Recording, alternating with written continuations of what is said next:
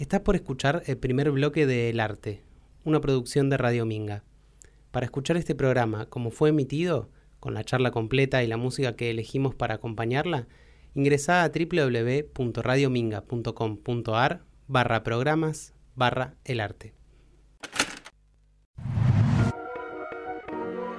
En un mundo que nos entrega certezas,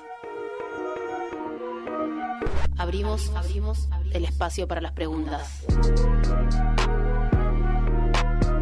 Radio Minga. Desde sus orígenes, el ejercicio artístico se vio beneficiado por la combinación de sus disciplinas. Algunas duplas se llevan adelante con mayor facilidad que otras, pero pocas han tenido la eficiencia y potencia que tiene la combinación entre el cine y la música. Hoy nos encontramos a charlar sobre esta dinámica que construye climas y evoca emociones con una precisión quirúrgica. Acomódense, esto es el arte. ¿Sabes lo que es el arte? No, ¿vos? Sí. Cagarte de Frío,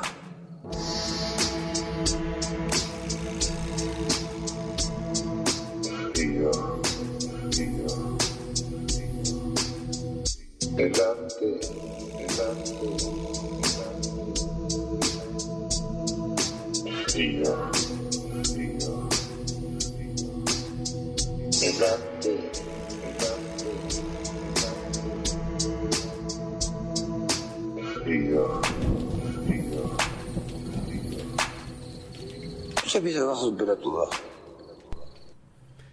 Bienvenidos a esta nueva edición del arte que arranca hoy, programa 8 eh, del año. Eh, acá tenemos a Fara, que conociéndola está pensando en el nombre del tango. Eh, afeitate el 7, que el 8 hay fiesta. Eh, porque nos conocemos hace mucho. Entonces ya, pues ya te puedo leer la mente. Sí. Y ese es un clásico. Eh, para quienes se preguntan, no es un chiste, es de verdad, existe un tango Sí. que se llama Eh, afeitate el 7, que el 8, corrijo, es fiesta. Es fiesta. Es fiesta. No hay fiesta. Sí. Eh, bueno, bienvenida Fara a este octavo capítulo de El Arte. Hoy fuiste convocada en tu condición de realizadora cinematográfica, Almost. productora ahí de una mezcla habitué del mundo cinematográfico. Totalmente. El mundo es, es, es lo que solicita el mundo cinematográfico. eh, que seas una, un amalgamiento de, de cosas y funciones. y- Totalmente. Na- nadie en el cine hace una sola cosa. No, no, no, realmente no conozco. Eh, sí, gente que tiene especialista, o sea, especialidades, eh, pero no, no, no conozco a alguien que te diga, no, mira, yo soy únicamente, no sé, eso debe pasar nada más en Hollywood, que vos tenés incluso el foquista, ¿viste? Y el tipo capaz que nunca hizo otro tipo de tarea más que hacer foco, pero que es un montón igual, ¿eh? Porque es todo un laburo de precisión.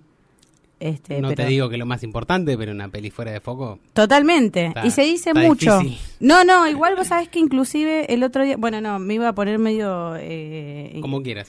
no, el otro puede. día había visto una un, un instante de una peli y no recuerdo de cuál era, que, mm, que justamente habían puesto que el, el director de fotografía había establecido un fuera de foco que es visiblemente molesto para el ojo de cualquier ser humano, este, para establecer justamente un estado de conciencia alterada, digamos, del, del protagonista en ese momento. Sé que era un director muy conocido, no recuerdo eh, ahora nada, solamente vi en Twitter porque Mm. sigo muchas Pero es páginas. un, es un recurso clásico también, el que se levanta después del desmayo o está a punto de desmayarse. Sí, Hay no, no, pero esto era, esto era un fuera de foco muy fuera de contexto, literal. Era tipo como si vos me dijeras de repente te apunto en tu cara eh, y estás en foco y de repente te saco de foco sin ningún tipo de, de cuestión y te vuelvo a poner. Em, Es, es- fue muy extraño, pero digamos estaba eh, supuestamente hecho adrede. ¿Quién sabe, no? Miami me lo confirmó. claro.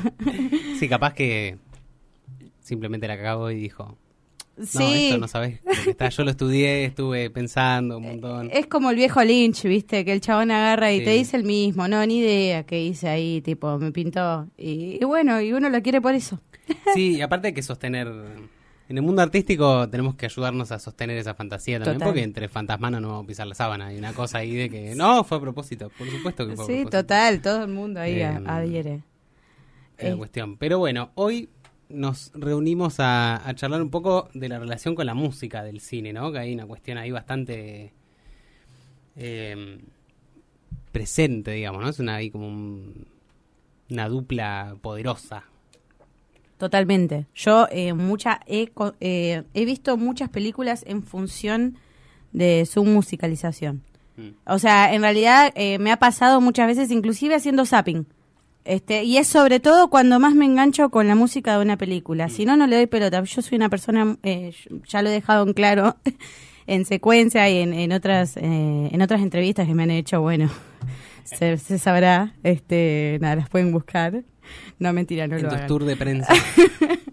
Este, mm, eh, me perdí en el hilo. Ah, em, a mí lo que lo que me No, estábamos hablando del, del tema de las canciones en el cine, bueno, la dupla de música después sí vamos eso a... que haciendo el zapping ahí va. Claro. Es, es donde más eh, me he enganchado con películas que jamás hubiese creído que iba a ver en otro caso. O sea, yo soy una persona muy crítica antes de, de ver una peli. No me gusta ver trailers porque el- siento que actualmente los trailers eh, están hechos muy, eh, perdón, por, perdón la palabra, muy Sí, como el ojete. Este, nada, te cuentan toda la película en resumidas cuentas, te ponen todos los núcleos causales, tipo, sí, sí, es tremendo. eh, tipo, es- está muy mal hecho. eh, y bueno, entonces no veo, no veo trailers por lo general, pero sí este, leo bastante o me informo sobre el director, sobre el trabajo del actor, todo lo que hace la gente pesada y densa como una, este, antes de ver una peli. Y hay veces que te sorprenden las películas cuando no haces eso. A mí me pasó, por ejemplo, con Guardianes de la Galaxia Mm. tiene un soundtrack fantástico. Y yo vi la película porque dije, fa, alto soundtrack el de Sí, esta re. película. Este, yo no soy, eh, no tengo ni la más pálida idea del universo Marvel. Este, tampoco soy fiel eh, detestadora del universo Marvel. Me parece que lo que están haciendo a nivel industria está fantástico. Este, pero, pero sí, eh, Guardianes de la Galaxia me pareció una, una película muy bien hecha. Y fue gracias Sí. a su banda sonora que llegué a verla. Eso es bien lograr quizás un, un trabajo para mí de musicalización de una película. Más allá tremendo. inclusive de poner una música que tenga que ver con lo que se está viendo, ¿no? ¿Viste? Porque muchas veces... No, no, es, es un laburo muy difícil porque mm, es muy fácil pifiarla también. Es muy fácil poner un tema que esté muy quemado, que te saque del momento, digamos, como que tiene una sensibilidad ahí a la hora de elegir las canciones. Que de hecho para mí se, se nota mucho. Donde más se ven eso es en las parodias fallidas. Después de Guardianes de la Galaxia, justamente hubo toda una camada insoportable de películas que querían hacer lo mismo, querían el efecto Guardianes de la. Galaxia. Bueno, entonces, ¿cómo era la cosa? ¿Gitazos de los 70? Bueno, pongamos gitazos de los 70 No quedó. y no queda. Hay una cuestión ahí de, de- de cierta sensibilidad de dónde va el tema, en qué momento, qué canción. Después vamos a, a charlar un poco más respecto de cuando la música está compuesta para la peli. Pero en términos de usar música ya eh, preexistente, eh, hay una cuestión ahí muy difícil de darla en el clavo con la cuestión de todo el bagaje cultural que también tienen esas canciones, porque de repente hay películas que hay temas que, no sé, Rocky con Eye of the Tiger. Bueno, no puedes poner nunca más, jamás vamos a poder poner Eye of the Tiger en otra película. No. Sin que lo que uno piense inmediatamente es, ¿te acordás de Rocky? Qué Sí. buena escena. la Tiene que ser necesariamente un guiño. Claro, tiene que ser Totalmente. necesariamente un, gui- necesariamente un guiño Sí. o bueno, no sé, que pasen 80 años capaz y con ese ejemplo me parece que ni siquiera. No, Este, no, no, es eh, ya quedó ahí, digamos, para la historia.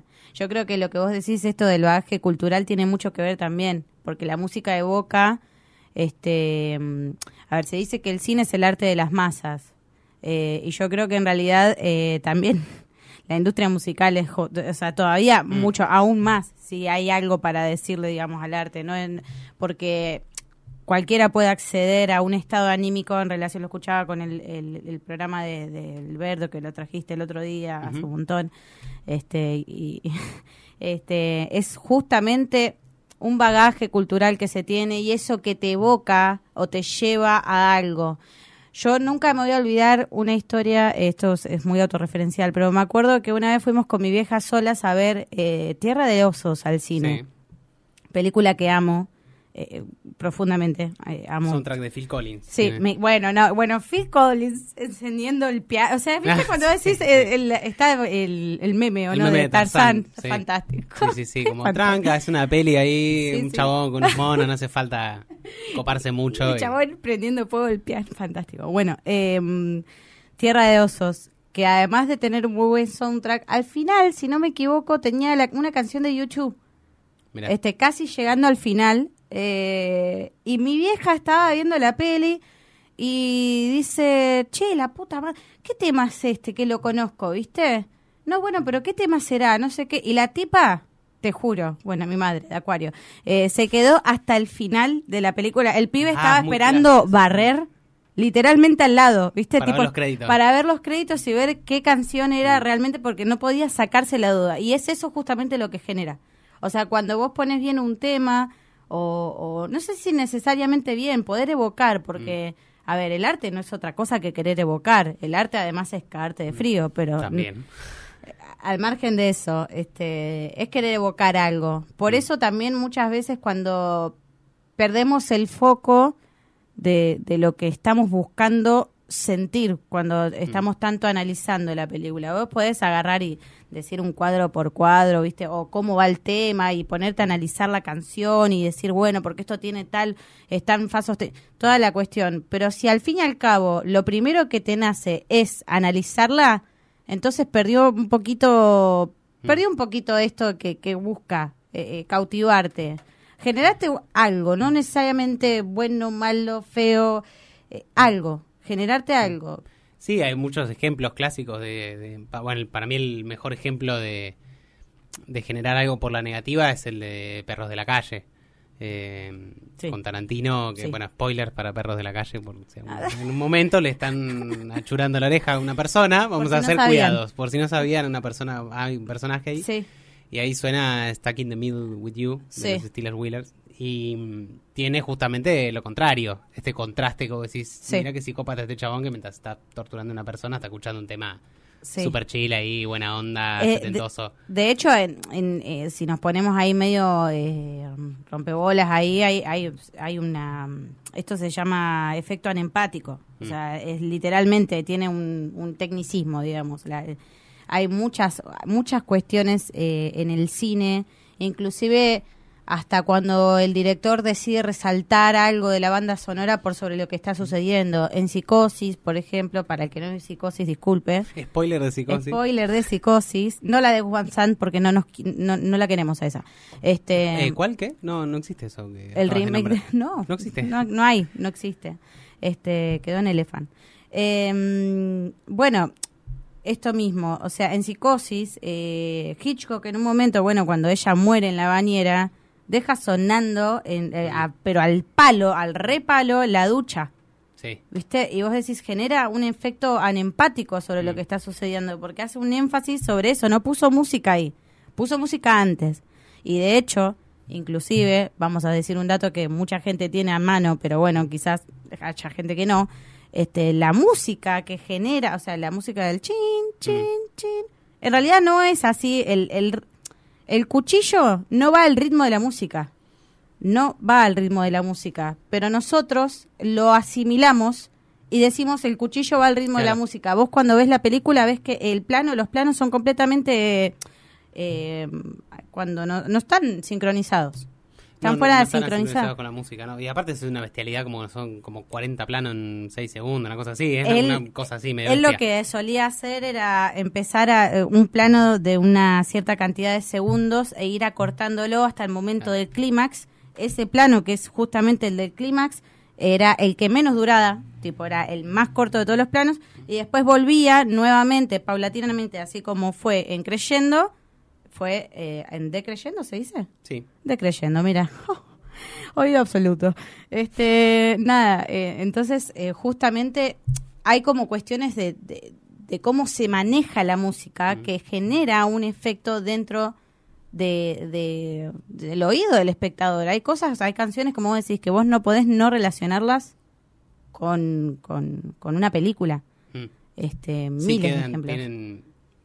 Es por eso me parece que, y al, principio, en la editorial del principio de- destacaba un poco esta cuestión de la dupla. Como hay, hay pocas duplas de disciplinas artísticas que generen ese nivel de, de asociación y de cuestión de retroalimentación entre las dos, porque aparte también de repente tenés todo un mundo de eh, videoclips con referencias al cine y películas con referencias a los temas Sí. y a otros videoclips y se genera como una cosa así que esa especie de hermandad entre esas dos disciplinas em, no sé me, me cuesta encontrar un paralelo con otras formas artísticas. Y la que- verdad que es una dupla muy efectiva. Eso es lo que más veo. Y Es creo que el propio arte te lo dice, es audiovisual, Mm. no, o sea, y es- está primeramente el audio, que muchas veces se olvida eso en, en- en muchas producciones y, y es algo que se critica mucho, eh, que lo visual, digamos, eh, se come al- a, a lo sonoro. Este, y el- la, la idea de un buen trabajo muy bien eh, realizado es justamente que, que sean, digamos, no que compitan, que se complementen.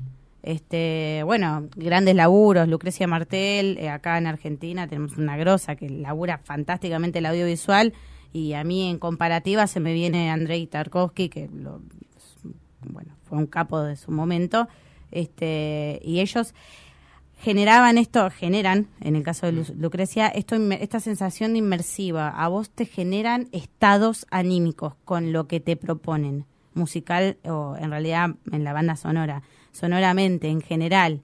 Si está puesto una música, si está es, es exactamente en ese momento, no, no se, no se nutren tanto del sobreestímulo audiovisual, que eso pasa mucho. Me pasó la última vez que fui a ver la última de Nolan. Eh, con- Tenet. Sí, Tenet. Eh, no, no quisiera ser, eh, a ver, salvando las distancias, porque a mí eh, Nolan no me parece un mal director, pero me parece que es demasiado espectacular. Y con espectacular me refiero a que eh, es muy... eh, es- va mucho por el, el- el circo, es, muy, es como que todo, todo es un estímulo, todo, todo. O sea, te- el tipo te tira todo el audio, todo, tenés como 15 bandas son- sonando todo al mismo tiempo, Hans Zimmer, tu vieja, este, el tipo que te está explicando física cuántica avanzada eh, cinco veces más o menos, porque no va a entender el espectador promedio de esto. Y, y si vos, es, es algo básico, ¿me entendés? Si vos tenés que sobreexplicar algo, es porque, no sé, no, no, no sé si vale la pena, digamos, hacer un- una película que esté todo el tiempo teniendo que explicarse a sí misma. Eh, me pasó eso con Tenet en relación igual, sobre todo al estímulo eh, sonoro, ¿no? Eh, salí aturdida. mm, Vos sabés que justo es muy interesante que hayas traído el ejemplo de Tenet porque a mí me pasa algo bastante distinto Ah. con Tenet, al revés. Eh, Indignada. a mí me pareció que había una herramienta ahí mm, respecto de lo sonoro. Sí. Tenet me pasó que la primera vez que la vi dije, che, qué poronga, qué mole. Sí. Y terminó y pasó, viste, 40 minutos dije, ah, pero esto me cierra con aquello. Y pasaron dos días y dije, ah, y esto me cierra con lo otro. Digamos, Sí, fue una sí, cosa sí. un poco más lenta. Amiguera. Y mm, lo que me pasó con la música de Tenet Hmm. es que yo le, en- le encontré, o por lo menos para mí, eh, un uso muy refrescante a la música. Que fue al revés. Hay una cuestión, de, de hecho, me cayó la ficha mirando la peli. Hay una escena donde está Robert Pattinson hablando con otro flaco. Y el tipo está, dale, que dale, que le explica, que no sé qué le explica algo. Como, Sí. bueno, acá y esta cerradura funciona así, le pones un no sé qué, qué sé yo. Y la música empieza a crecer Sí, cada vez más. Al punto tal en que no entendés lo que está diciendo el tipo. claro. Y eso fue una queja que con la que me encontré con mucha gente, como decía, che, la música estaba al palo y no se entendía lo que dice. Y a mí lo que me pasó es, Robert Pattinson, su personaje en realidad, no me acuerdo cómo se llama, Robert Pattinson no está prestando atención al tipo. Claro. No le interesa. No. Eh, por eso siento yo, o ese mensaje me da a mí, de por qué la música sube tanto a un punto que aturde al otro tipo y no entendés lo que está diciendo. Sí, sí, sí. Porque a quién carajo le importa. Bueno, el el lugar es difícil de entrar Y. Robert Pattinson tiene que entrar. Claro. o Y eso es lo único que importa. Entonces, eh, digamos, si el tipo le explica que tiene siete cerraduras o nueve o con una No huella dactilar, Él no está interesa. represionado. Él está la suya y de hecho la cámara en cierto punto acompaña también. Sí. Porque ni siquiera lo enfoca el tipo que está hablando. No, no, no es verdad. Enfoca lo que está mirando Robert Pattinson. Sí, sí. Eh, lo, lo que sí comparto lo que decís de Tenet es. Siento que tendría que haber explicado menos. Una- un poco más linchiano. Como. ¿No lo entendiste? Sí. Ay, no importa, Jodete. qué sé yo. ¿viste? No, pero además, tipo, no lo vas a entender por ver dos no- horas de peli, flaco, no, no y no vas- era el punto. De hecho, yo la empecé a disfrutar, o sea, la pude disfrutar Cuando a de posteriori entender. cuando, claro, dije, no me interesa. No. Hay unos locos que van para adelante y unos que van para atrás. Sí, no, a mí lo que me pasó con listo. Tenet fue esto de, del- el efecto que pesaba esta trola del, de Twitter. No, no, me pasó mucho esto de que eh, quizás yo ya venía medio... A ver, a mí Interstellar me gustó mucho. En realidad el cine de Nolan me gustó mucho en general. Interestelar, justo, perdón que te interrumpa, el otro día No, estábamos, la vimos hace poco con Lara. Sí. Eh, hola Lara, ¿cómo estás? Este, Hola, Lara. La vimos hace poco y justamente tiene todo lo contrario, Tenet. Sí, La cantidad de momentos de silencio sí, que hay en Interestelar Sí. es increíble. me encantaron. Cero música. Ajá. Hay tú una conversación que él tiene con la hija, Que no hay nada. dura como cinco minutos la escena. Sonido ambiente. Él conversando con la hija. Capaz que es eso igual, ojo, eh. capaz Y- que ya es mi gusto particular. A mí yo, te digo, la fui a ver Tenet en el cine, en el Rosso, Mm. este, y cuando salí, creo que me crucé a Agustín y le digo, ay, me aturdió. O sea, salí muy aturdida, como Mm. que demasiado estímulo, ¿viste? Es como que capaz que yo estoy, ¿viste? No sé, venía muy de, de, de tranqui, ¿viste? El chill, onda, la película neozelandesa, de la- Sí. ¿viste? Como que capaz que ve- venía mucho en otro, en otro mood. eh, y de repente encontrarme con eso fue muy demasiado sobreestímulo. Estoy igual para que firmemos una solicitada para que los cines bajen un poquito el volumen. Yo no sé si es la edad o qué es lo que pasa. Pero las últimas veces que fui al cine, eh, distintos cines, ¿eh? Al No, no, no, al sí, otro sí, que no acuerdo pero cómo se sí. llama, el, el- que era donde estaba Walmart. Sí. Eh, Llamado a la solidaridad Como- con los, los oídos. Sí, no hace falta. No. Tranquilo, no me tiene que temblar el balde de pochoclo cada vez que aparece un Sí. Como, está tranquilo. No, a mí me pasa mucho eso. Igual yo soy muy señora del- de los sonidos, ¿eh? A mí me pasa, yo, o sea, yo soy de esa gente que pasa caminando, no vio el perro chiquito que ladró y se pegó un cagazo de la puta madre. O sea, realmente, o sea, el- el- yo siempre digo que soy una persona distraída. O sea, que tengo realmente, escucho bien, pero soy distraída. O sea, a mí me pasa, como a todo el mundo calculo yo, que vos estás escuchando a alguien hablar, no sé qué, y no, no le escuchaste, pero porque no le entendiste. O sea, escuchás la voz, todo, pero como que tenés que focalizar la atención ahí. Eso este es, es para verlo, ¿eh? En terapia. No, mentira. Este, bueno. terapia.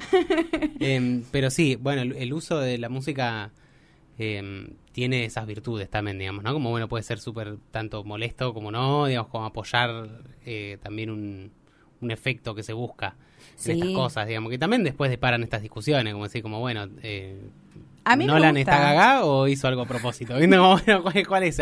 Pero si, si no hay un uso interesante de la música y la sonoridad, no hay una discusión posterior, digamos, ¿no? Como, bueno, eh, también es un poco un complemento de esto que vos decías de, si bien comparto que si tu primera reacción es ir a análisis teórico, hay algo que falló. Sí, sí, sí. Pero si tampoco te genera ningún tipo de análisis, No, y de- no, bueno. tipo a lo buscando a Nemo, viste, Dory, te vas de la peli y ya está, No, tampoco. no. Este, y en ese sentido hay un uso que cuando está bien, bien alineado, mínimamente tiene una buena intención detrás. Sí. eh, es increíble el- la capacidad de como emotiva y, y de generar climas que tiene. Es que justamente yo creo que va mucho por el disfrute, eh, o no, en el caso de lo que se quiera generar.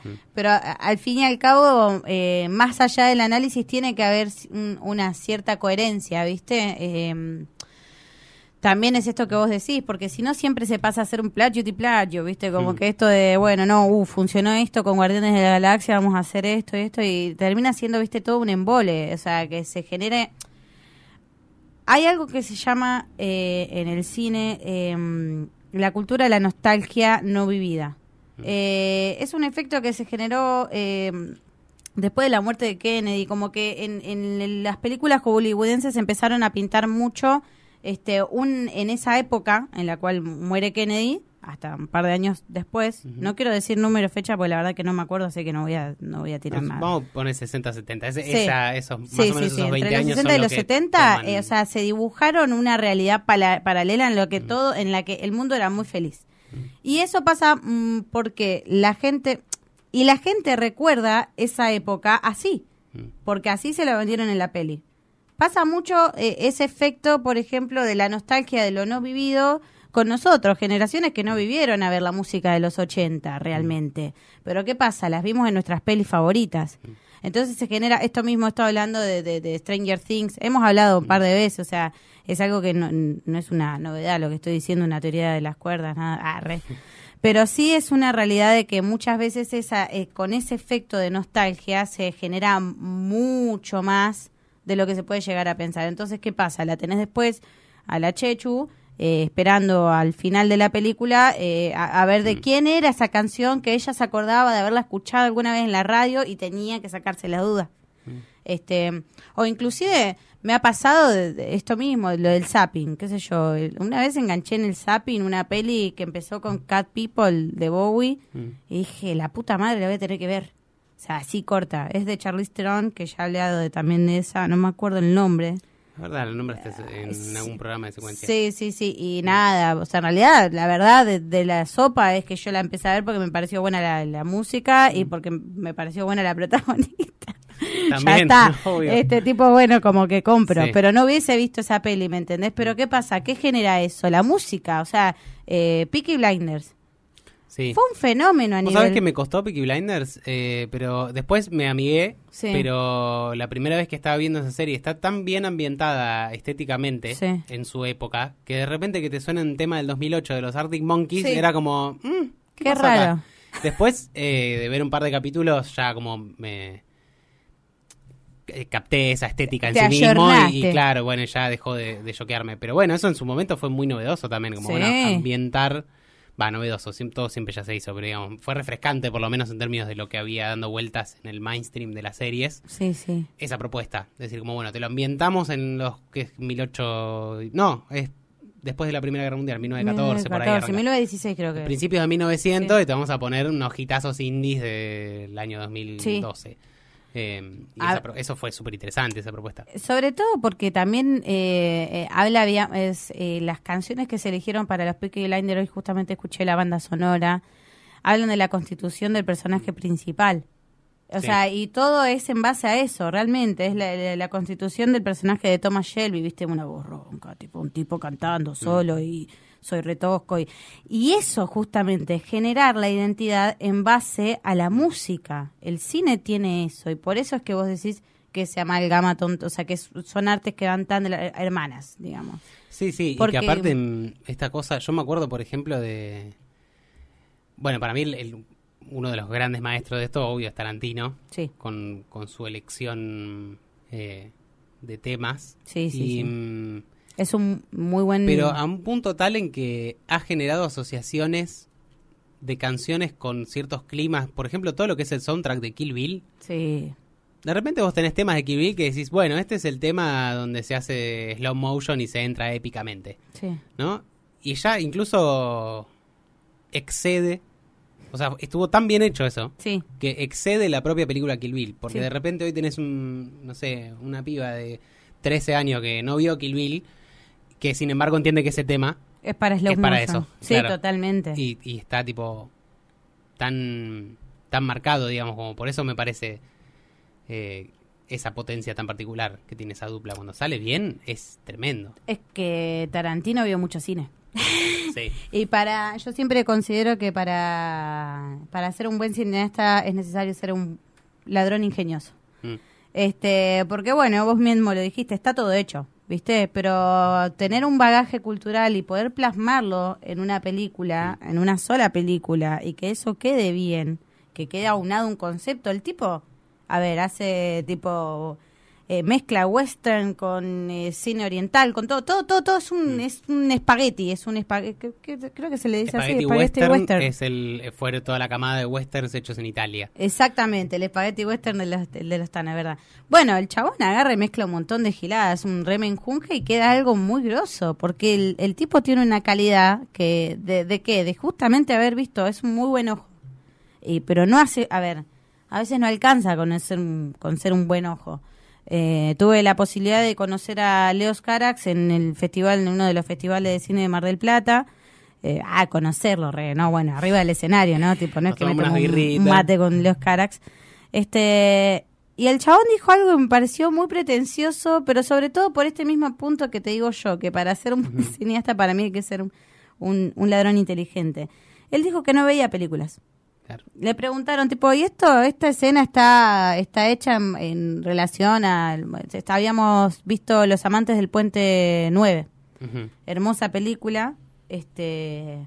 Y nada, no me acuerdo, en una escena del puente le habían preguntado si era en relación a, en referencia a otra película, que esto que el otro, y el chabón respondió, no, mira, la verdad que no sé porque yo no veo cine. Y además de haber separado como, o sea, está bien, es Leo Carax, ¿quién soy yo para decirle a Leo Carax eh, este, que, que es un gil pedante? Pero sí, es un gil pedante. en definitiva. o ¿Escuchaste, sea, Leo? Ah. Claro, sí, eh, para vos que me, eh, que me quisiste entrevistarlos. Eh, no, pero, a ver, ¿por qué es esto sobre todo? Porque en esa pretensión se pierde un montón. eh, a- eh, yo creo que más allá de la humildad inclusiva hay que saber aprender de los colegas este, cineastas, de la gente. Por eso te digo que Tarantino es muy bueno y es muy exitoso porque el tipo es buen aprendiz, es buen, es un ladrón inteligente. Es, es- él re- no, mm, a ver, él transforma. Mm. No es que agarra algo y ta, lo tira así. No, hace poco justo veía un, un pedacito de una entrevista que me, que me apareció en alguna red social, no me acuerdo dónde, me había aparecido un pedacito de una entrevista a Tarantino donde le preguntan por eh, una similitud entre perros de la calle y un policial japonés, que ahora no me acuerdo el nombre. Sí. Y el chabón dice, sí, obvio, son parecidas. Dice, pero Perros de la Calle es eh, una película en el clima de los últimos 10 minutos de esa, otra, de esa otra película. Sí. Dice, y eso lo hice toda la vida. Como de repente decía, qué buena está esta escena. Sí. Quiero generar ese clima a Durante lo largo toda de toda una película. película. Eh, y ahí hay una forma, si se quiere, por ponerlo de alguna manera, no sé, más saludable de como retomar el trabajo de otros colegas y retomar y decir como, bueno, este cachito acá Es que sí. eh, y que la música lo ha tenido muchísimo. De repente alguien, eh, qué sé yo, hace un puente instrumental en alguna canción de algún estilo medio particular y quizás termina surgiendo un género musical que no, pero como sí. primera inspiración tiene el segmento de otro tema. Y hay una retroalimentación que se genera con eso que, que es muy buena. Es que, a ver, justamente, vos lo, insisto, eh, todo ya está hecho. O sea, eh, teníamos, el cine es una de las, yo creo, el, el arte más autorreferencial que existe, mucho metalenguaje.